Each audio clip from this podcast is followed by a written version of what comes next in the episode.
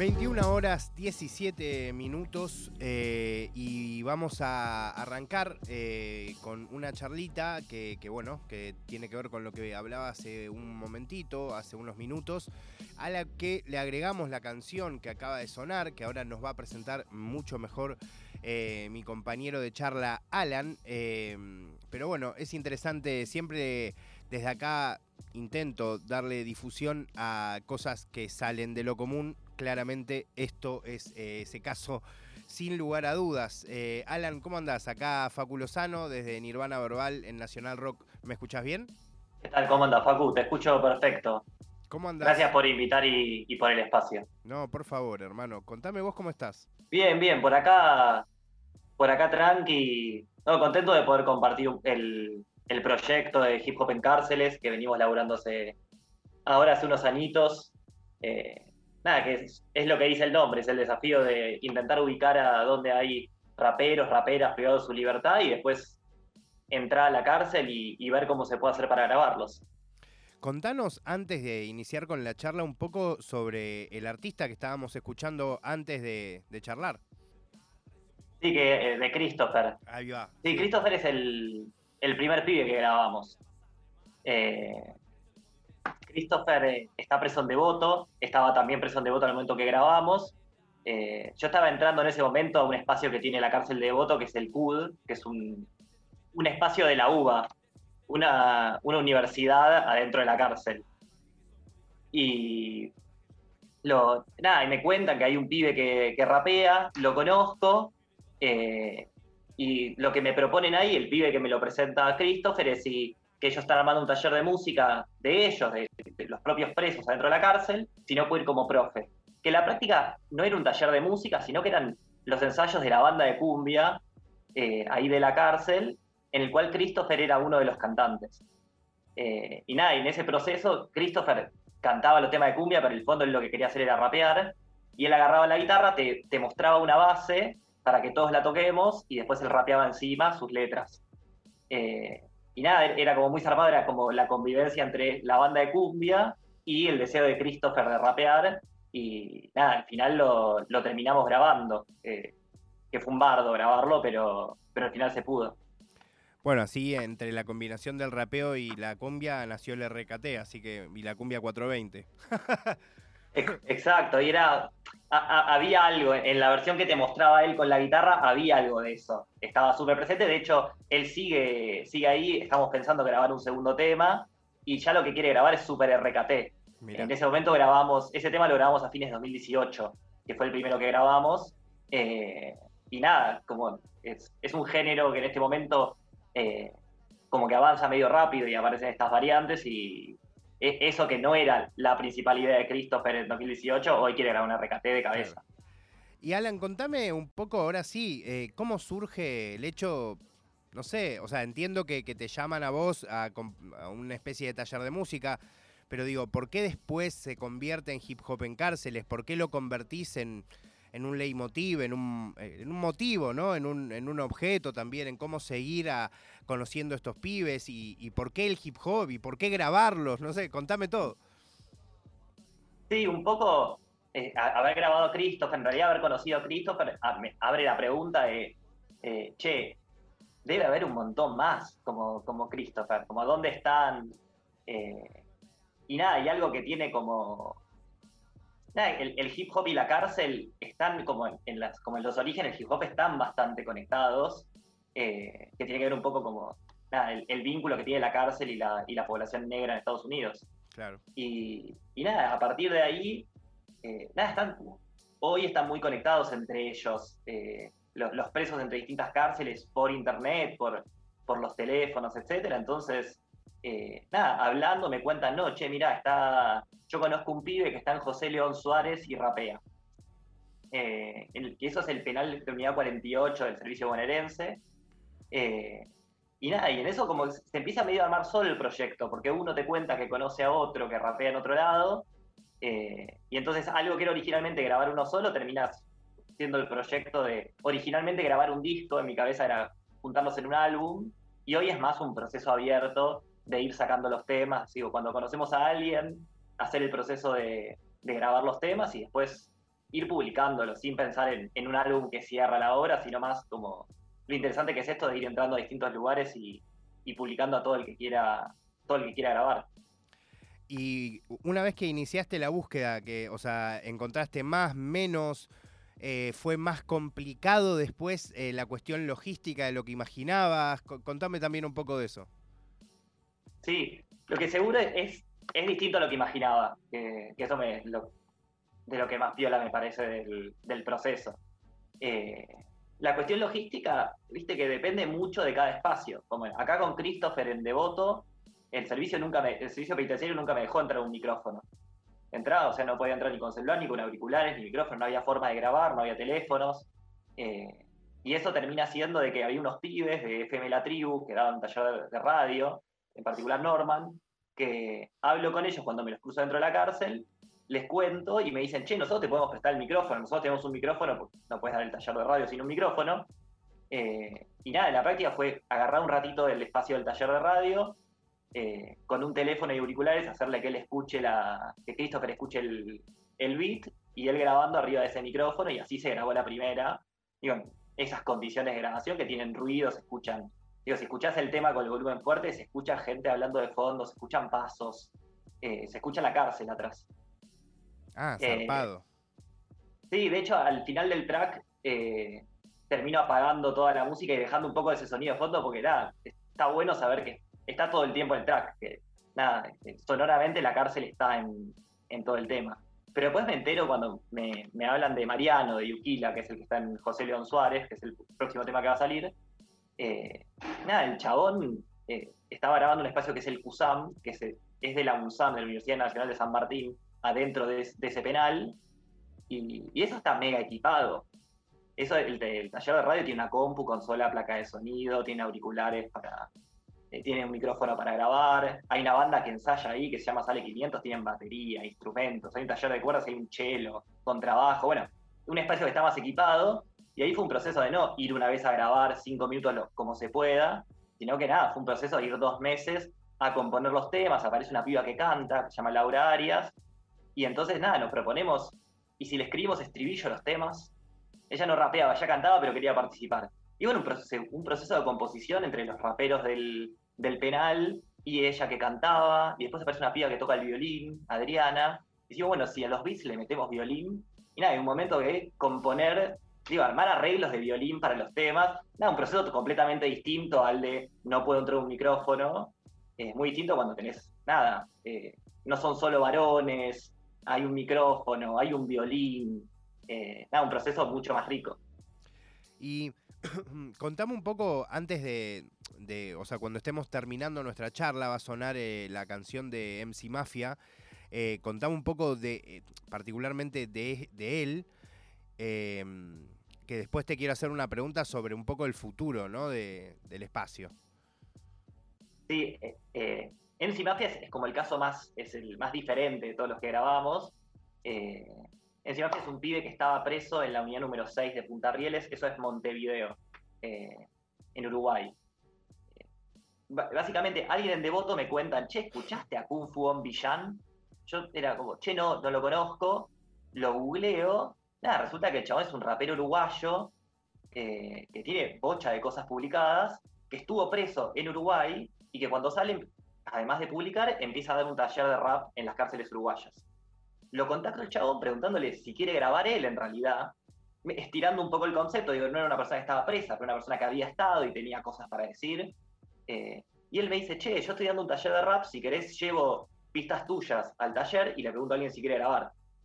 Él va al taller en, una cárcel uruguaya, él ya estando libre, pero como docente, y, en eso el MC Mafia, que es un preso que estaba en, ese momento de esa cárcel, se copa, a la semana Kung Fu me manda, me manda por WhatsApp el track de voz así sola, grabada, sobre uno de mis, sobre uno de los beats que había producido.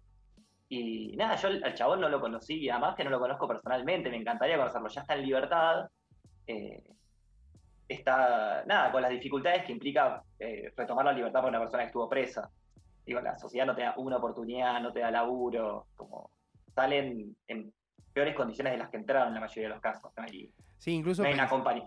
incluso pensaba cómo a veces aparece incluso el juicio de, de, de como no sé cómo plantearlo, ¿no? Pero como si esta gente tampoco me, eh, mereciera hacer arte, ¿viste? Eh, y nos puede pasar a todos, ¿no? No, me quito a mí de, ese lugar, ¿no? Pero como que es algo muy de, bueno, eh, pero por, no sé, como, qué sé yo, el arte, en principio la música, el hip hop particularmente, no es solo ni de los buenos ni de los malos, ni de los que hicimos todos bien, ni los que hicimos todos mal, ¿viste? Como, ni los que están libres, ni los que están presos, ¿no? Como eh, y, bueno, es, interesante también porque me imagino que a vos también te va a acercar a personas con las que no necesariamente compartís ni, ni, proyecto de vida, ni ideología, ni. ¿no? Como es una cuestión artística de ayudar a otro a, en todo caso, comunicar su discurso, pero ¿no? Eh, debe ser también para vos muy piola, porque literal, conoces eh, no solo eh, personas, ¿no? Como conocés otras cosmovisiones, otras formas de ver la vida. Y también me imagino que vos también tenés que condicionar, ¿no? Perdón, tenés que limitar tu manera de reaccionar a veces para no condicionarlos a ellos, ¿no? Sí, totalmente, Facu. Es que en la práctica, cuando, cuando formamos parte de proyectos artísticos, eh, en parte conocernos y conocer otras personas desde el, lugar que abre esos proyectos termina siendo lo, más rico y lo más interesante. Eh, ni hablar en un proyecto así, como, como yo pensaba recién mientras, eh, mientras, mientras decías eso, eh, yo ya entraba a las cárceles hace un tiempo por laburar en organismos de derechos humanos y entraba en un lugar completamente distinto que tiene que ver con nada, la lucha contra la tortura y la violencia que, que existe en las cárceles, hay tortura sistemáticamente en, en, las cárceles del planeta y en la, en la Argentina. Y ir desde ese lugar te, te vinculás de una manera con las personas, sos, sos un organismo, eh, etcétera, pero ir a construir un tema juntos, al proceso de grabar un tema de rap, es otra forma completamente distinta de vincularse y donde, nada, como en todo proyecto artístico, uno está un poco más, eh, más blando en algún punto, como más expuesto, más vulnerable.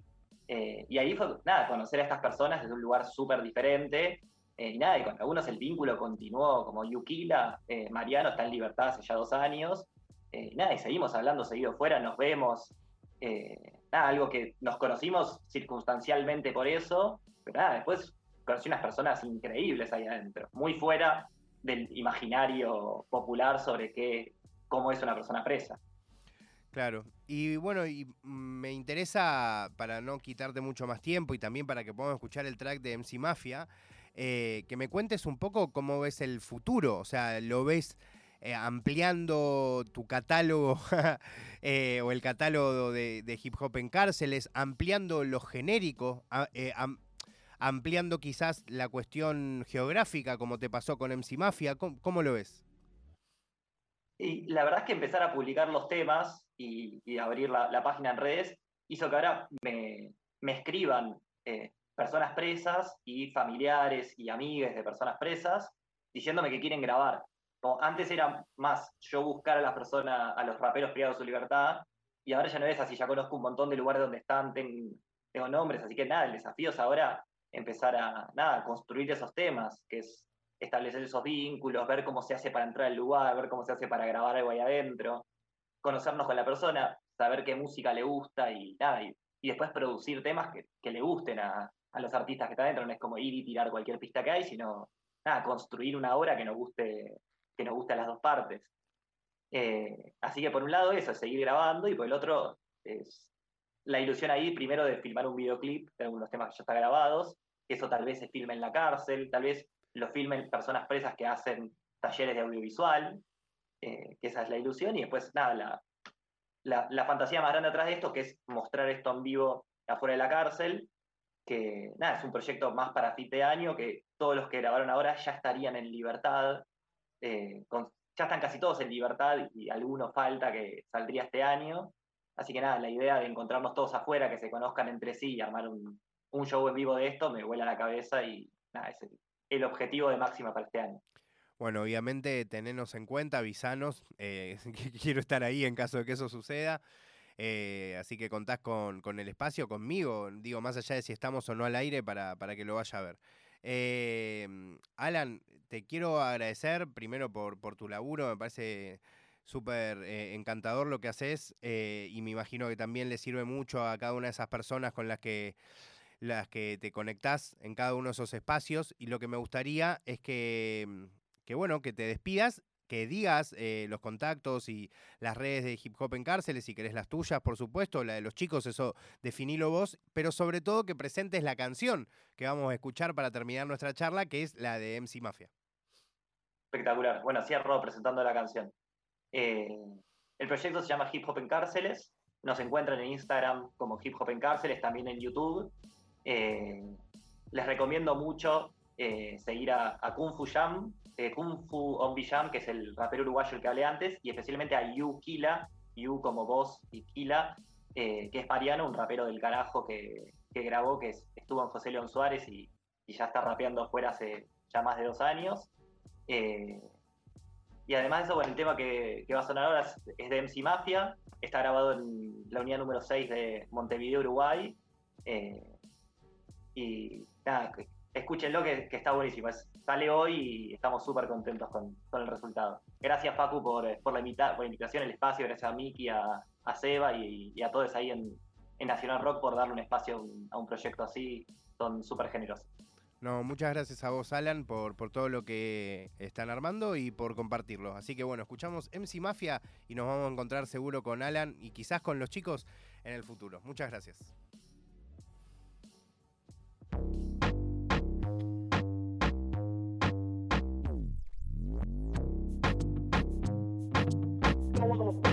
Cambiar el mundo. Hablemos menos y más sabemos. Todos pensamos en cambiar el mundo. Hablemos menos y más sabemos. Pensamos en cambiar el mundo, pero nadie piensa en cambiar uno primero. Hablemos menos y más amemos, modificar lo justo, discriminar es violencia y lo sabemos todos. Pensamos en cambiar el mundo, pero nadie piensa en cambiar uno primero. Hablemos menos y más amemos, modificar lo justo, discriminar es violencia y lo sabemos. Cambiando el mundo, juntos podemos intentarlo, ayudando al prójimo, aceptando. No somos buenos tan solo por mencionarlo. El respeto y el amor no hay que hablarlo, hay que demostrarlo. Infiernos son las que muchas vidas están viviendo, sin sentido, sin propósito, sin sueño. Viviendo la vida como si fuera un juego, sin importarles terminar muerto. Qué estúpida razón. Nada en este mundo encuentra una solución. Repartamos con los pobres, alejemos la ambición. Empecemos a razonar de verdad que con violencia nada tiene un buen final. Sabemos bien que no es fácil hacer el bien sin mirar a quién. Es pensar al revés. Qué triste pensamiento sin sentido ayudar es bueno, hace bien para uno mismo.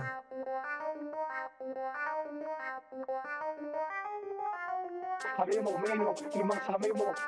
Todos pensamos en cambiar el mundo. Haremos menos y más sabemos. Todos pensamos en cambiar el mundo. Haremos menos y más sabemos.